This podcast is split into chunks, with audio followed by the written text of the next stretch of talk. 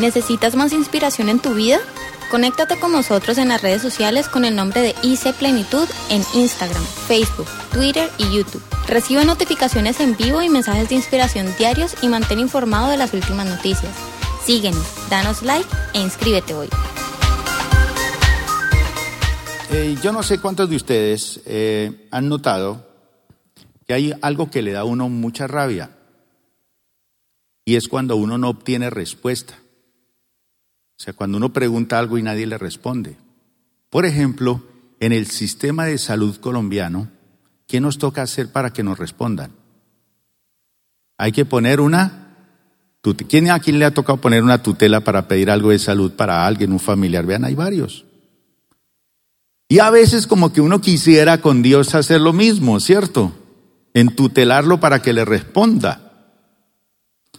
Hay personas que llevan días meses y años pidiendo algo y no han obtenido la respuesta. Levante la mano los que les ha pasado eso. A ver. Bueno. Pero algunos al no obtener respuesta se ponen bravos, se amargan, se enojan, pelean con Dios, pelean con su sombra se ponen pero terriblemente malhumorados, se estresan, se envejecen y peor, se amargan, se amargan. ¿Por qué? Porque pasan los tiempos, pasan los tiempos, pasan los tiempos y como que no hay respuesta. ¿A quién le ha pasado eso? Levante la mano. Sí, mire, aquí se levantan manos. Y como este mensaje lo están escuchando en el mundo entero, y tenemos sintonía de muchas partes del mundo, pues alguien por allá levanta la mano. Uy, sí, a mí me ha pasado eso. Así que el tema del sermón hoy lo he titulado respuestas o respuesta. Y resulta que con Dios las cosas son diferentes porque a Dios no lo podemos entutelar porque Él sí sí responde. Él sí responde. Se demora a veces. Para él un día es como mil años. Pero responde. Pero también dice que para él mil años son como un día. O sea, cosas que uno dice, no, esto realmente mil años. Mil años. Por ejemplo, Jennifer decía, yo creo que para casarme tengo que esperar mil años porque para ella era imposible. Ella se miraba al espejo y decía, a mí nadie me quiere, nadie me ama, soy fea, ¿qué me va a querer alguien? Pero ella le pidió al Señor y el Señor le respondió lo que iba a demorar mil años, ¿en cuánto? Un día. Un día. Entonces, todo depende no de Dios, sino de uno. ¿Por qué él a uno le responde lo que es de mil años en un día y a otro lo demora mil años? Pero le responde, eso es lo bonito, que Dios le responde. Entonces con Dios no lo, no lo podemos entutelar porque la seguridad que tenemos con Dios es que Él sí responde. ¿Les gusta eso? Así que no vaya a pensar en entutelar a Dios. Más bien Dios lo tiene tutelado a usted, obligándole a qué? A que pida. ¿Qué dijo el Señor? Hasta ahora ustedes no me han pedido nada, pero es nada. Pidan y se os dará. Y entonces usted dice, pero ¿cómo así? Si yo lo que hago es pedirle todos los días. A lo mejor no. No está pidiendo. Entonces hoy, ¿cuántos de ustedes creen que el Señor les va a dar respuesta a esas inquietudes que tiene por ahí? Usted me mira golpeado a mí, yo no tengo la culpa. Yo le sirvo al Señor y predico su palabra. Pero el problema no es conmigo, el problema es con el Señor. ¿Dónde está Diana? Por aquí. Diana, la que estuvo conmigo por allá ayer. Diana. Ayer la cogí en la alborada y le dije, súbase a la camioneta, nos vamos. ¿Y para dónde? Si yo tengo un plan de, para este día, le dije, no, ¿quiere ir conmigo o no quiere ir conmigo? Ella regañadientes se subió. Casi la dejo. Porque se vino a dar vueltas por acá y yo me fui. Después descubrí que ella había dejado el bolso. Táctica a las mujeres. Ya iba por ahí en la Portal Mar y cuando vi ese bolso me tocó devolverme y me tocó llevarlo. ¿Estuvo contenta por allá? Estuvimos en una finca con más de 100 personas, con sede de Dios, y ministramos la palabra de Dios. Y les hablé algo de esto que les voy a hablar a ustedes esta mañana. Allá el altar quedó tendido de gente llorando en la presencia de Dios. Espero que eso suceda aquí hoy. Pero gente que decía, gracias Señor, porque por fin respondiste a mi oración. Entonces espero que eso suceda aquí. Por eso vamos a leer Habacuc capítulo 2. Habacuc capítulo 2, versículo número 2 y 3. Dice Habacuc, porque Habacuc es un profeta que vivió más o menos en el siglo octavo antes de Cristo. Siglo octavo antes de Cristo. Fue contemporáneo con el profeta Jeremías. Y el profeta Habacuc tiene en su libro una profecía y una oración. Una profecía y una oración. Eso es todo el libro de él y es cortico. Pero la centralidad de su mensaje es una queja y él exige respuestas y él dice, yo quiero que tú me respondas. Y entonces su corazón está quebrantado porque quiere ver respuestas. Y entonces escribe lo siguiente. Miren la pantalla, dice, y el Señor, eso es lo bonito. Lo bonito de, esta, de este pasaje de la Biblia es que dice él, y el Señor me... ¿Cuántos quieren que el Señor le responda? Eso. Eso es lo bonito de la historia del cristiano, de una pareja que decide establecer el reino de Dios en su vida, de una mujer que decide establecer el reino de Dios en su vida como mujer.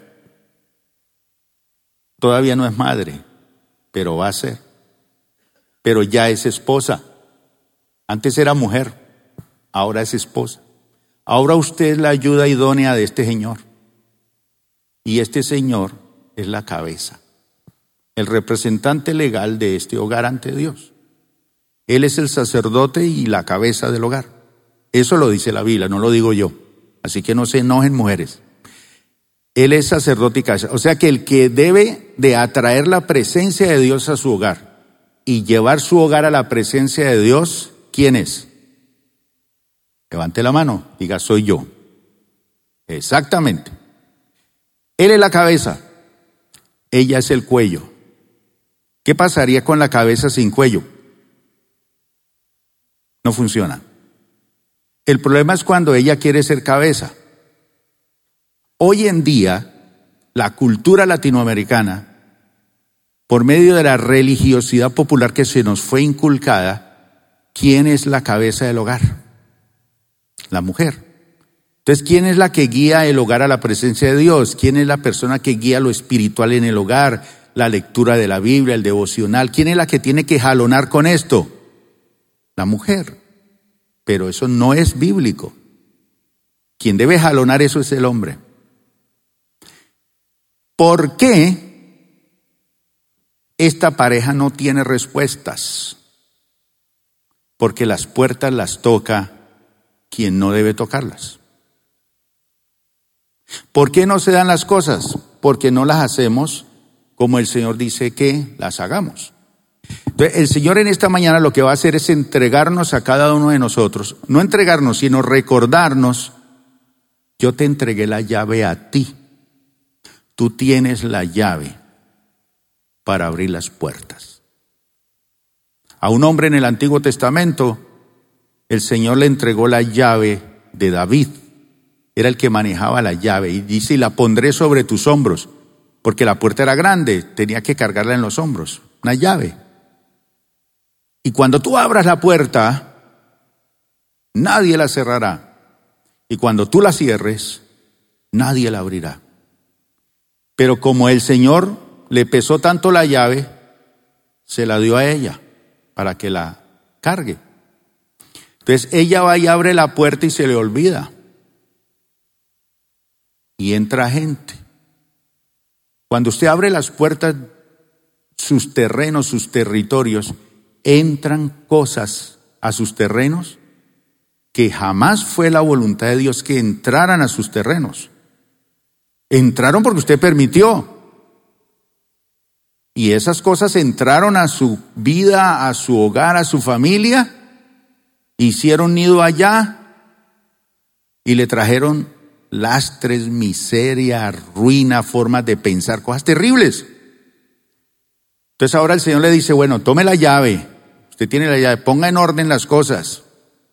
Mejor dicho, llegué yo aquí con el reino para establecer el reino en tu hogar y entonces ahora las cosas tienen que funcionar bien.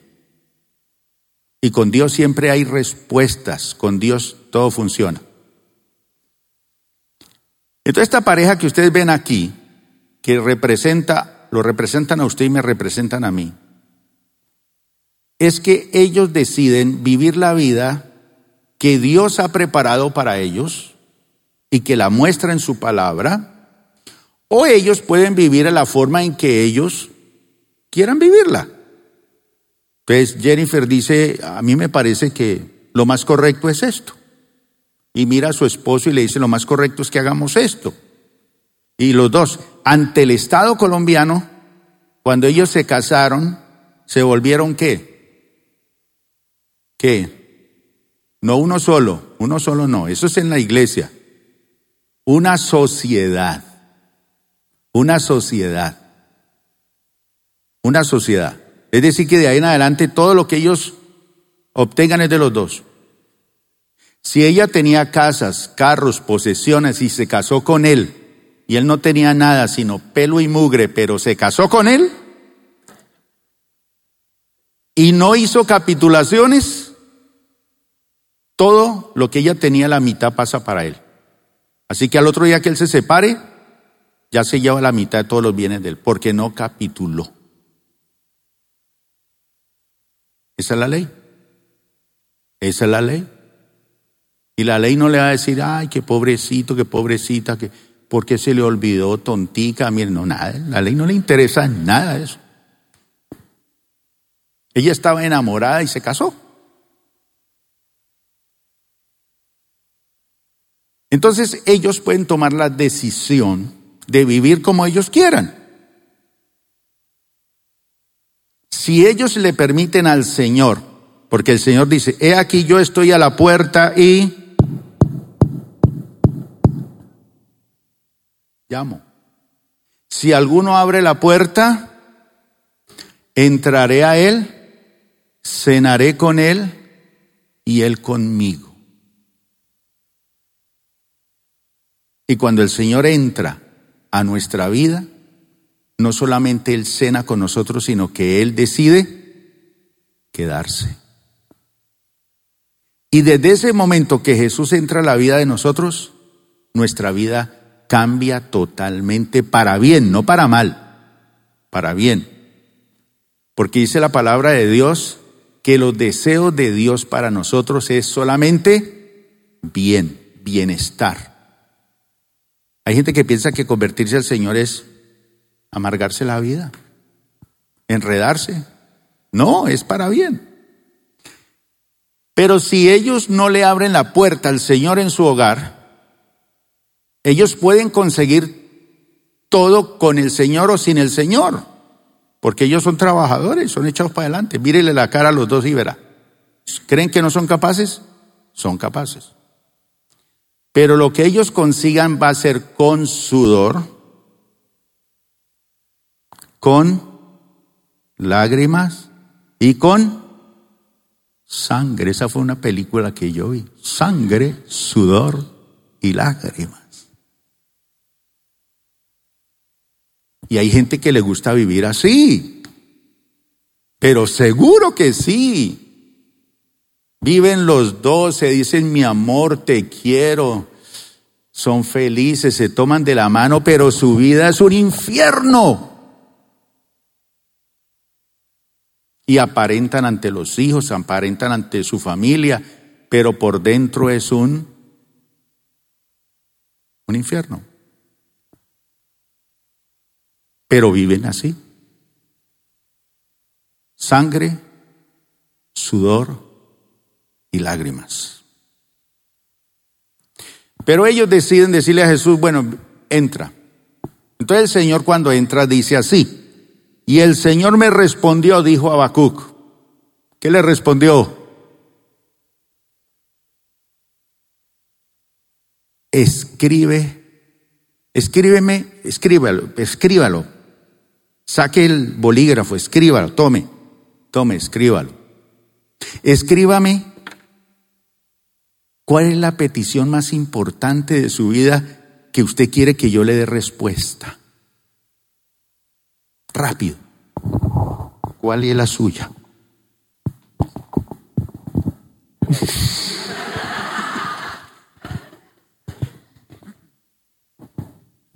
Una petición más grande que yo. En este momento. En este momento.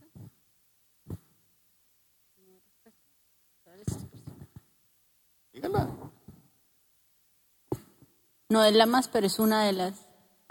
La que en este momento es que usted quiere que el Señor se la responda. La más apremiante. Pues en estos días yo le estaba diciendo al Señor que quería que me llevara a un nivel de sentirlo más, más, más, más fuerte, como nunca antes lo hubiera sentido. Entonces yo estoy esperando esa respuesta antes del 30 de julio. Ahora él. Mm, pues nosotros hemos establecido como familia una, sí, una visión y es como dice la palabra cuando en Pedro dice que somos servidores de Cristo encargados de revelar los secretos del corazón de Dios. Nosotros adoptamos eso como visión y hacerlo por medio de la música. Entonces nuestra eh, petición diaria es ser llenos de la presencia de Dios porque es muy fácil distraerse en, la profesión que, que tenemos y siempre poder expresar y mostrar a Jesús en medio de toda la música o todo lo que hacemos. Entonces siempre la petición diaria es ser llenos del Espíritu Santo para eh, poder transmitir eso. Y ahora la suya.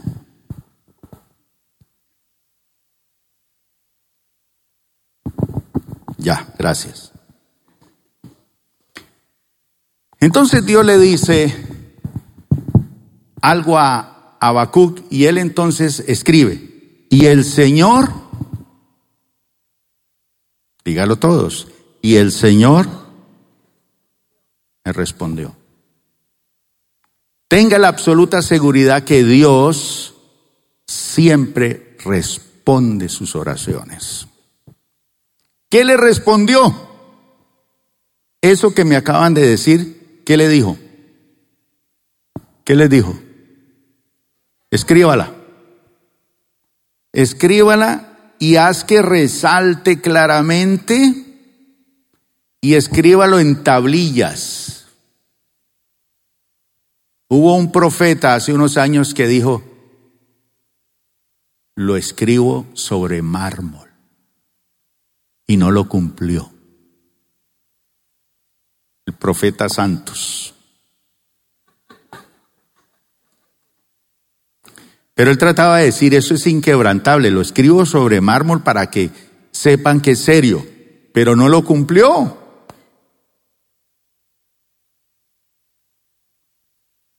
Pero el Señor le dice a Habacuc, escribe lo que tú quieres. Escribe el enfoque de tu vida. Escribe los objetivos de tu vida. Escríbelos. Haz que resalten en tablillas para que pueda, ¿qué? Leerse de corrido. Que todo el mundo sepa cuál es la visión de ellos. Entonces, ella como mujer tiene su propia visión. Él como hombre la suya. Pero llega un momento en la vida en que ellos se casan y se cruzan las dos visiones. Entonces se dan cuenta los dos que de las dos visiones hay que sacar la de los dos sin anular la de cada uno. Pero para que salga una, esta tiene que ceder algunos derechos a este y este algunos derechos a este. Y cuando uno cede los derechos por amor a Dios, el Señor se los devuelve bendecidos. Pero como ella no quiere ceder derechos, los quiere retener, yo quiero lo mío y él quiere lo suyo, nunca van a obtener respuesta. Y el problema no es Dios. Luego que los dos se unen y dicen, esta es nuestra visión, la de los dos, ya lo determinamos claramente, esto es lo que queremos y lo vamos a escribir en tablillas, que lo pueda leer todo el mundo y sepa cuál es, para dónde apuntamos los dos y que nuestros hijos, ¿son cuántos los que van a tener ustedes? ¿Cuatro o cinco? Al fin, ¿en cuántos se decidieron? Bueno, los que quieran tener que ellos sepan leer esas tablillas y decir, mi papá y mi mamá quieren esto, me gusta, lo puedo leer claramente, lo entiendo, y ellos saben, porque ellos también van a tener su propia visión, pero ellos tienen que someterse a la visión del hogar, y el hogar todo servir a una causa. Y entonces dice el Señor, pues la visión ¿Qué? Dígalo fuerte. Se realizará. ¿Cómo les parece? ¿Qué es que se va a realizar? Yo no sé cuánto se demore, pero estoy seguro que la voy a ver, que se va a obtener, que va a ser realidad en mi vida. Y dice así, se realizará en el tiempo señalado. Hay un tiempo señalado para que eso se haga realidad en la vida de ellos y en la vida de ustedes, en mi propia vida. Y sigue diciendo el Señor, marcha, ya marcha. Desde el momento que ustedes dos se ponen de acuerdo, marcha. ¿Hacia dónde? Hacia su cumplimiento.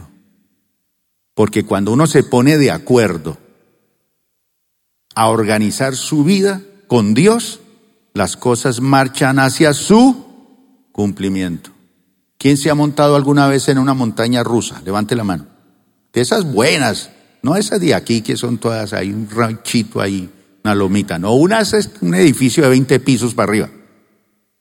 Cuando uno se monta en eso, lo suben primero y uno va sintiendo cómo lo va subiendo, lo va subiendo, lo va subiendo. Y uno lo único que dice es, ¿quién me mandó meterme aquí, Dios mío? Y uno quiere implorar que alguien detenga eso y lo bajen a uno, ya no se puede hacer nada. Pues muchas veces nosotros le pedimos cosas a Dios que empezamos a ver esto. ¿Qué? Marcha hacia su cumplimiento. Entonces, en vez de ponerse uno a llenarse de pánico, ¿por qué me metí en esto? Disfrutar, comenzó a moverse esto. Y cuando Dios empieza a mover el asunto, uno empieza a decir, ah, qué bendición trabajar con Dios. Pero cuando no, las cosas están ahí quietas y quietas y quietas y quietas y, quietas, y no se mueve nada. Nada. Entonces entra uno en depresión, ¿qué pasa? ¿Soy yo el culpable? soy esto, soy esto, soy esto, no se mueve nada. Pero con el Señor siempre marcha. Y sigue diciendo algo más, marcha hacia su cumplimiento y no dejará de cumplirse. Un aplauso para el Señor.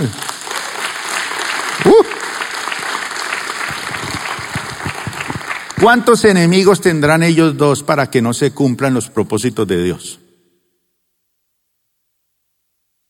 muchos enemigos. Puede ser su propia suegra,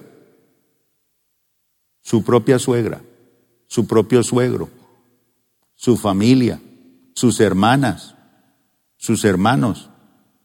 No quieren verla a usted realizada. Lo mismo. Mucha gente. Miren para allá. Hay gente aquí, de esa gente que está sentada aquí, que los odian a ustedes. Están envidiosos. No quieren verlos a ustedes, verlos prósperos. ¿Verdad? Hay gente que no los quiere ver prósperos a ustedes. Los quiere ver arruinados, mal. Hay algunos allá que están acomodando, ese soy yo, ese soy yo, ese soy yo. Envidioso. Envidioso. Pero el Señor dice, pero no dejará de, se va a cumplir, se va a cumplir. Aunque parezca, aunque parezca tardar, espérala, porque sin falta vendrá.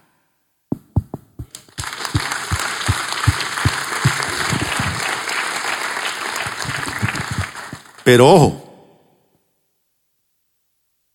Si ellos dos y ustedes quieren que Dios les dé respuestas y que ponga a marchar la cosa, ellos dos y ustedes y yo tenemos que definir y enfocar nuestra vida y organizar lo que queremos personalmente. O de lo contrario, si no organizamos y no ponemos en orden y no enfocamos nuestra vida lo que queremos de una forma correcta, ellos dos van a tener expectativas equivocadas. Tenemos expectativas equivocadas. Nos, yo esperaba que me diera esto y esto y mire, me salió con esto. Yo le pedí un carro y me dio unos zapatos grulla.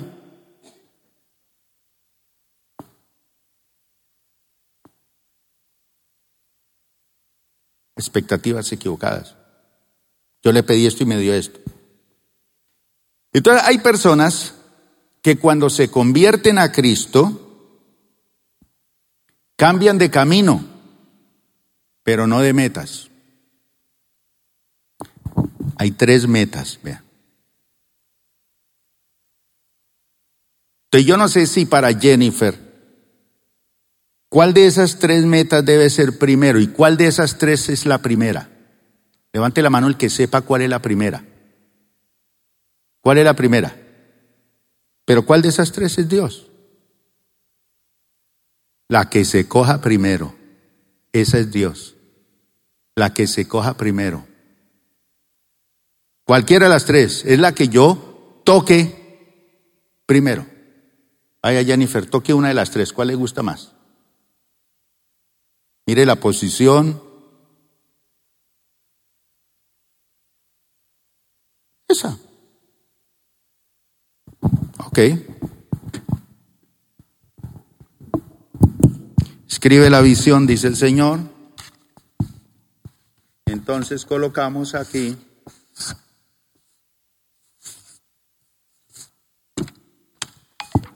Póngala y vuelva ahí, déjela ahí paradita. Ella decidió que esa es la primera. Siéntese. ¿Qué dice ahí? Ese fue el deseo. Cuando usted recibe su sueldo, ¿qué es lo primero que hace? ¿Qué? Tan lindos ustedes, pero yo no lo veo en los libros de tesorería en la iglesia. Usted lo primero es que ha dicho en el banco, orden, débito automático. Agua, luz, celular, teléfono, esto, esto, esto, esto. Fue lo primero que usted decidió.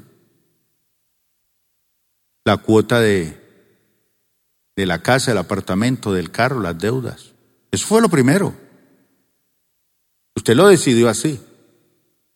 Usted no le dice al banco, primero que todo, transfiérame de ahí X cantidad a la cuenta de la Iglesia Cristiana Plenitud. Usted no hace eso. Entonces Él no es primero. Él es tercero, cuarto, quinto, veinte. Aunque venga a la iglesia y da al Señor, no necesariamente Él es primero. Aunque haya sacado lo que es de Él. Esto es para entender cuestiones de por qué no obtenemos la respuesta. No se vaya a enojar conmigo. Usted decide si coloca a Dios primero en su vida. De resto, si no lo coloca a Dios primero en su vida, sangre, sudor y lágrimas. Así es sencillo. Entonces hay personas que antes de convertirse a Cristo tenían muchas metas y se convierten al Señor y cambian de camino, pero sus metas siguen siendo iguales. ¿Cuál? ¿Que Dios sea el primero? No. Vienen a Cristo y tienen otras metas y no las cambian ni las ceden. Pero ¿qué es una conversión verdadera? Cuando yo cambio de caminos y también cambio mis metas. Es que Dios no ocupaba el primer lugar en mi vida. Entonces ahora lo cambio. Voy a, voy a tomar decisiones, es decir, voy a definir y voy a organizar mi vida de tal manera que voy a ser un hombre y una mujer de oraciones contestadas de respuestas. Yo quiero ver la mano de Dios sobre mi vida. Por eso en mi vida he decidido que Dios va a ocupar primer lugar. Pase lo que pase. Y entonces cambio mis metas y ahora todo lo que ellos dos hacen lo hacen para aquel que es el que ocupa el primer lugar. Todo lo que hagan es para la gloria de Dios, para el Señor, para traer honra a Dios. Entonces, lo que el Señor nos está diciendo aquí es, Jennifer y Diego, Diego y Jennifer, organícense o agonicen.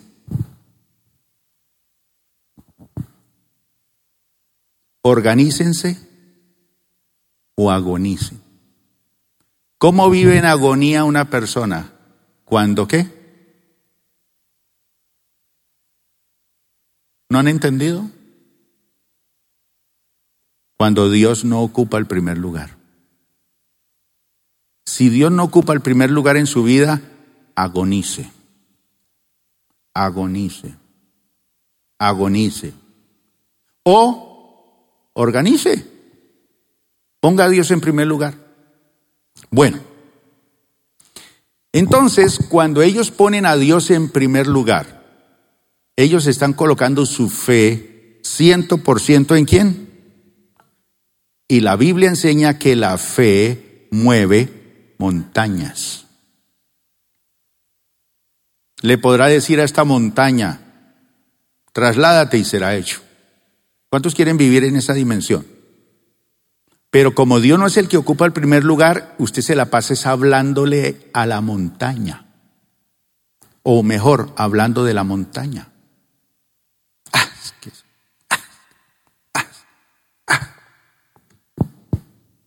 Y el Señor dice, no hable de la montaña, háblele, quítate y será hecho. Pero como se la pasa hablando de la montaña, sangre, sudor y lágrimas, porque no se moverá. Cantamos y la montaña se moverá, se moverá. Y el que se mueve, esa montaña hay más tiesa y no me muevo. Y no me muevo y aquí me quedo. Así dijo el señor Samper. Pero la fe mueve montañas. ¿Qué tamaño necesita para moverla? Como un granito de mostaza. Pequeñita, no es mucho lo que hay que hacer, es tener fe en Dios, ponerlo a él en primer lugar, para que se mueva todo esto y se organice como debe ser. La segunda cosa que hay que poner allí es a ellos dos, su familia. Entonces, ¿cómo es que llama su mamá? Nilsa, ¿está Nilsa acá? Seguro que no vino. Seguro que hoy no vino. Ah, sí, póngase de pie. ¿Usted, mi hermana, está contenta con este matrimonio? Un aplauso por ella. Señora Nilsa, ¿usted cree que su hija la ama a usted? ¿Su yerno la ama a usted? Entonces el Señor dice que ella tuvo que dejarla a usted.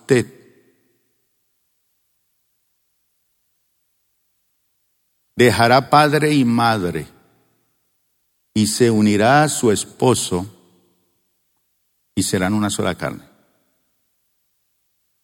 Si usted se pone celosa y si usted se amarga y se vuelve una suegra metida en el hogar de ellos, usted empieza a agonizar porque no están organizada en el plan de Dios. Usted la ama a ella, pero ya no se puede meter en el hogar de ella. Para nada. Para así algo, para bendecirlos, para bendecirlos. Y apoyarlos, invitarlos a comer. Y darles plata. Cuando Dios la bendiga, darle platica a su muchacha. Y cuando le dé un nietecito, Dios le va a dar. Pero ella tiene que desprenderse de usted. A partir del momento que ella se casó con él, la sacó del parche a ella. Y la persona más importante para ella ya no es su mamá, es él, mírelo. No tiene cara todavía. Por ahí en 40 años sí volteará a mirar al viejito, sí, ya es el más importante. Ahorita no. Todavía está esperando, de pronto aparezca uno mejor que él que ese que me casé. De pronto el saxofonista, no sé. Bueno, pero a medida que pasa el tiempo, uno va como poniendo en orden las cosas. Lo segundo que ellos tienen que poner allí es la familia. Para ella el personaje más importante es él. Y para él ella es la persona más importante de su vida. Si no organiza eso en su vida, sangre, sudor y lágrimas. Ah, pero es que ellos son inteligentes, ellos viven por los hijos.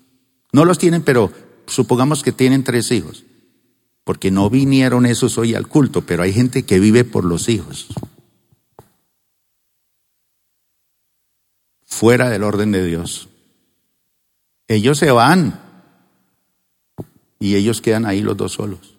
En estos días mi casa está nido vacío, porque no está mi hija, que es la única que está allí. Estoy solo con ella, con mi esposa. Inclusive ella se fue estos días como ocho días, que es solo.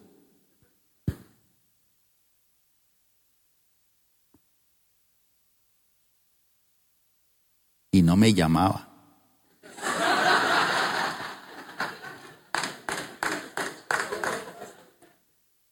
Me llamó mi hija y me dice, seguro que tiene desordenada esa casa.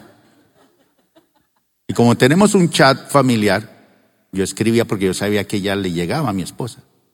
Tengo el lavaplato lleno de trastos sucios, medias tiradas, ropa por todo extendido. Y ella no me decía nada. Eso sí, cuando sabía que al otro día iba a llegar, esa casa quedó como una tacita de té, todo en su lugar. Prefiero vivir.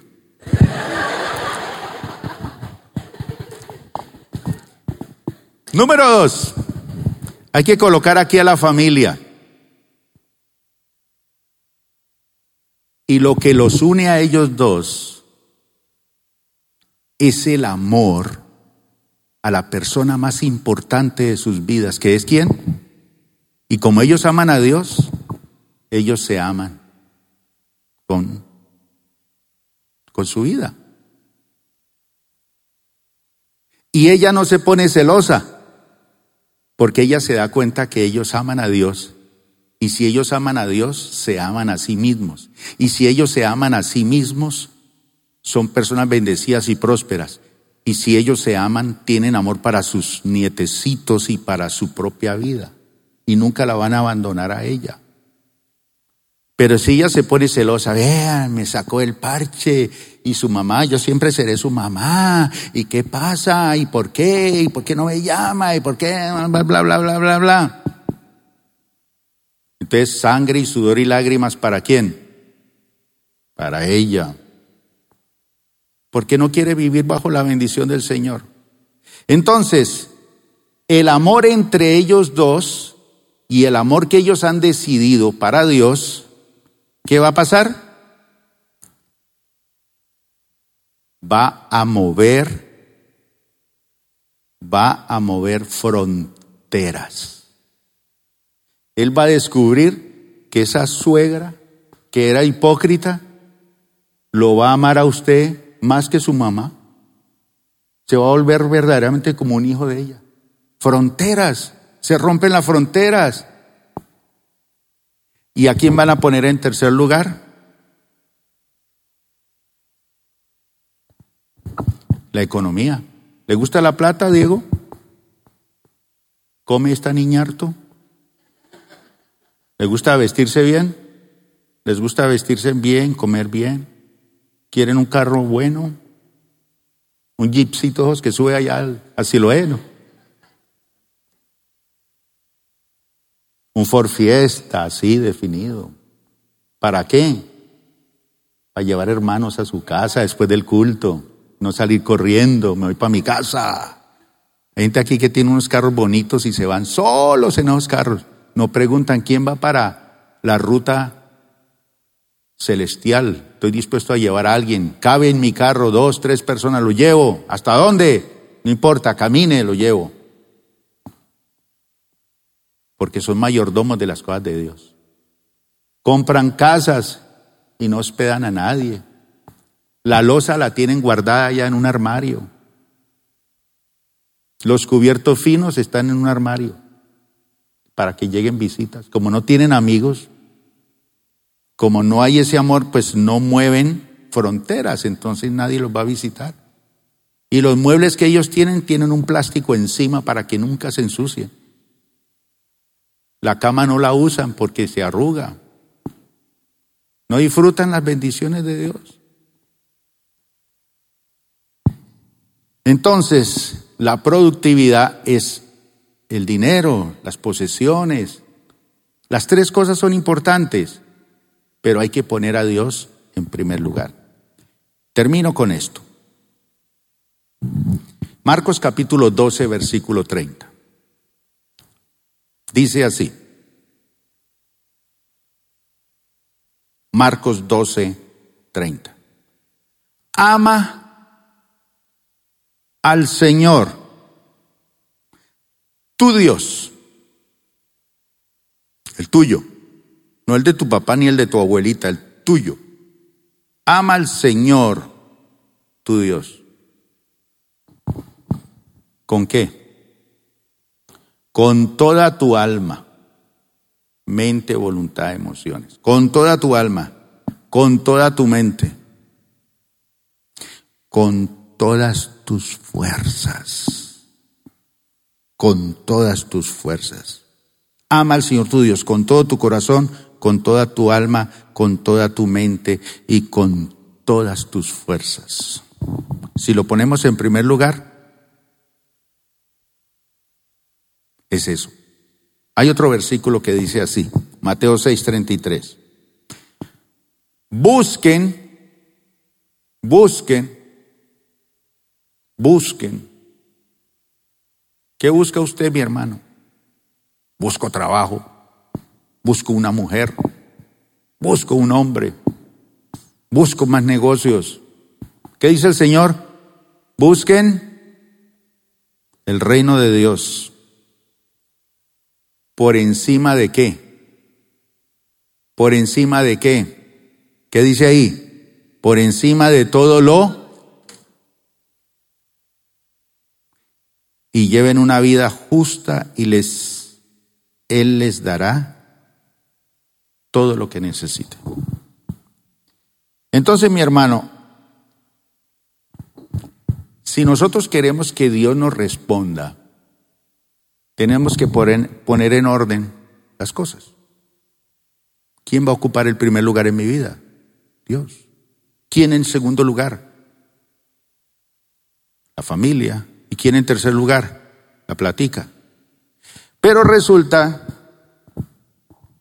que Jennifer dice, este es primero, entonces pongámoslo aquí porque es que yo soy más inteligente que lo que dicen allá en esa iglesia.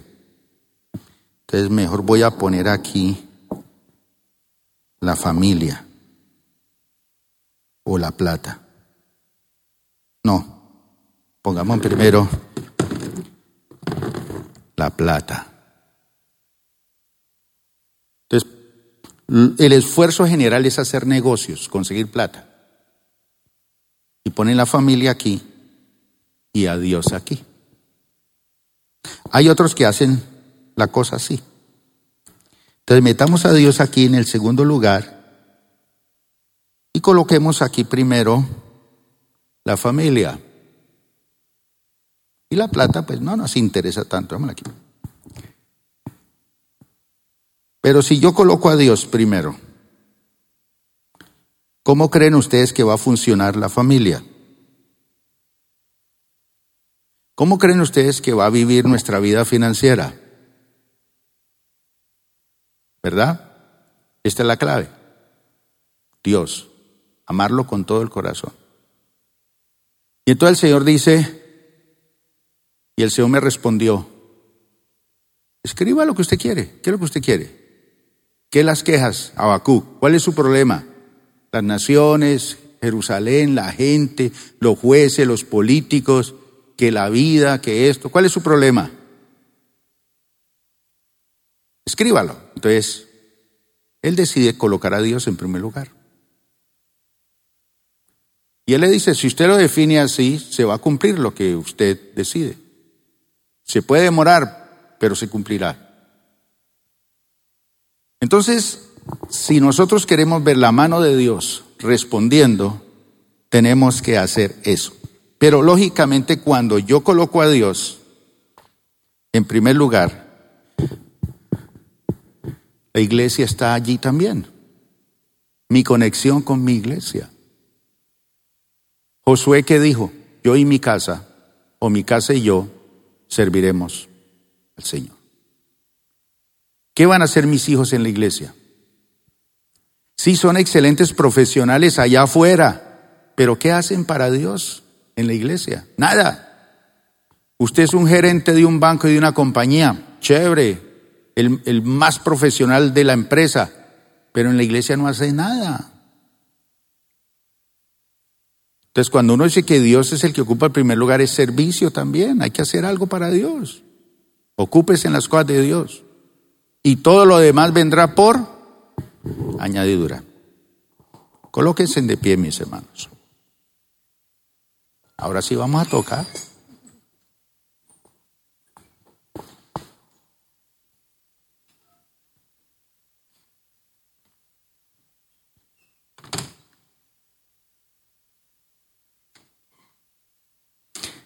Hay un versículo que quiero que lo leamos para terminar. Juan 12, 14. Juan 12, 14. Perdón, 12, 24. 12, 24. Dice Jesús esto, no lo digo yo. Jesús lo dice. Levante la mano aquí los que son granos de trigo. Levante la mano. Un granito de trigo. Es que usted dice, yo no valgo nada, yo soy un granito de trigo. Bien, pero un granito de trigo tiene potencia. Cuando ese granito de trigo toma decisiones, se convierte en qué? En una gran planta, espiga, con mucho, pero mucho. Entonces Jesús dijo, si el grano de trigo no cae, no cae. Lo primero que el Señor dice es que para qué respuestas, según este versículo. Cáigase, cáigase. A mí me da mucha risa cuando una persona se cae, ¡plum! Se despluma ya. Y a uno le da pena, pero se ríe, se totea, porque la gente para rápido, le da uno pena que todo el mundo lo vea, que cayó. Pues con el Señor hay que dejar la pena. El Señor dice, humíllate bajo la poderosa mano del Señor. Si el grano de trigo no cae en tierra, ¿cuál es la buena tierra? Lo que leímos ahorita, el reino de Dios. Poner a Dios en primer lugar. Si el grano de trigo cae en tierra, no cae en tierra. Y segundo, ¿qué hay que hacer? Morir. Ahí es cuando los recién casados deciden, yo tengo que morir a esto. Por eso esas despedidas de solteros son tan dolorosas, ¿no? Porque ya en el matrimonio hay etapas de adioses. El primer adiós es ese, la despedida soltero. Pero en el transcurso de los años hay que decir varios adioses. Es que hay algunos que ya tienen más de 30 años de casado y no le han dicho adiós a muchas cosas y por eso están. Sangre, sudor y lágrimas.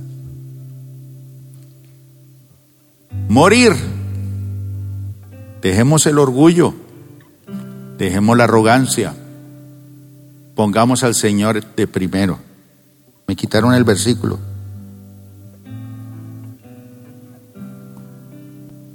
Si el grano de trigo no cae en tierra y muere, ¿se queda qué? Entonces quiero que los que se quieren quedar solos se queden allá en la silla. Pero los que dicen yo estoy dispuesto a morir a mi propio orgullo, quiero decirle al Señor, Señor, perdóname, soy un desorganizado.